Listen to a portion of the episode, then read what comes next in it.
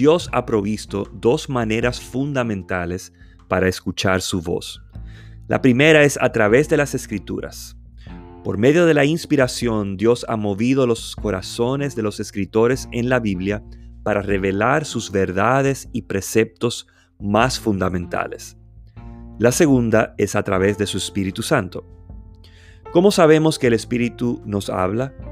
Las escrituras lo confirman.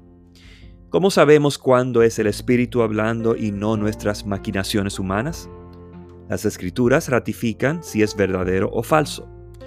No hay lugar para inventos ni fantasías.